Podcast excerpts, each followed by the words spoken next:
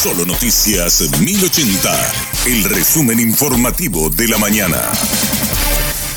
Hola, soy Susana Arevalo y este es el resumen informativo de la mañana. El fiscal Marcelo Pecci de la Unidad Especializada contra el Crimen Organizado y el Narcotráfico fue asesinado en Colombia. Datos preliminares indican que se trató de un crimen por encargo. El agente del Ministerio Público se encontraba en Cartagena de luna de miel tras su reciente matrimonio el fin de semana pasado. La fiscal Karina Sánchez confirmó la denuncia de otro caso de abuso en el mismo colegio actualmente intervenido por el Ministerio de Educación. La víctima es un niño de 7 años y el hecho se habría registrado con anterioridad al recientemente denunciado. También se trataría de los mismos presuntos agresores, de acuerdo a la fiscal. De hecho que sí es un, niño de la institución y el hecho ocurrió también dentro de, de la institución. Y la presunta autoría, si cabe el término, respondería al mismo grupo o a las mismas personas eventualmente? Aparentemente. Este niño vio y escuchó todo lo que se estaba haciendo con respecto a la primera denuncia y allí se animó a comentar.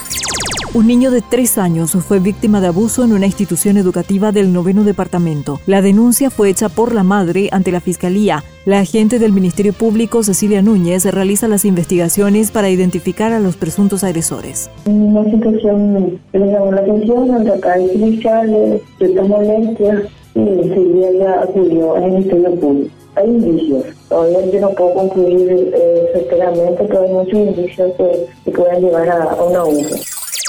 Detienen al presunto abusador de una niña de 12 años de Pedro Juan Caballero. El hombre tiene 47 años y según las investigaciones preliminares abusaba de la pequeña desde hace dos años. Los padres de la niña estaban en pleno conocimiento del hecho y presuntamente recibían dinero a cambio. Sobre el detenido pesaba una orden de captura por prestación alimentaria. La niña fue rescatada por agentes del Ministerio Público y del Ministerio de la Defensa Pública de una vivienda ubicada en un asentamiento en la capital del departamento de Amambay. La niña no tiene sede de identidad y solo fue a la escuela hasta el segundo grado, por lo que se investiga la vulneración de varios derechos básicos fundamentales.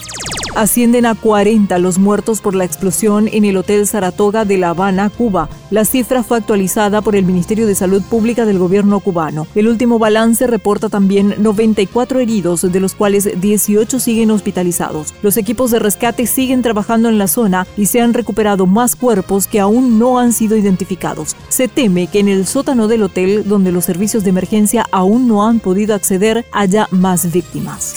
Este fue el resumen informativo de la mañana. Que tengas muy buen resto de jornada.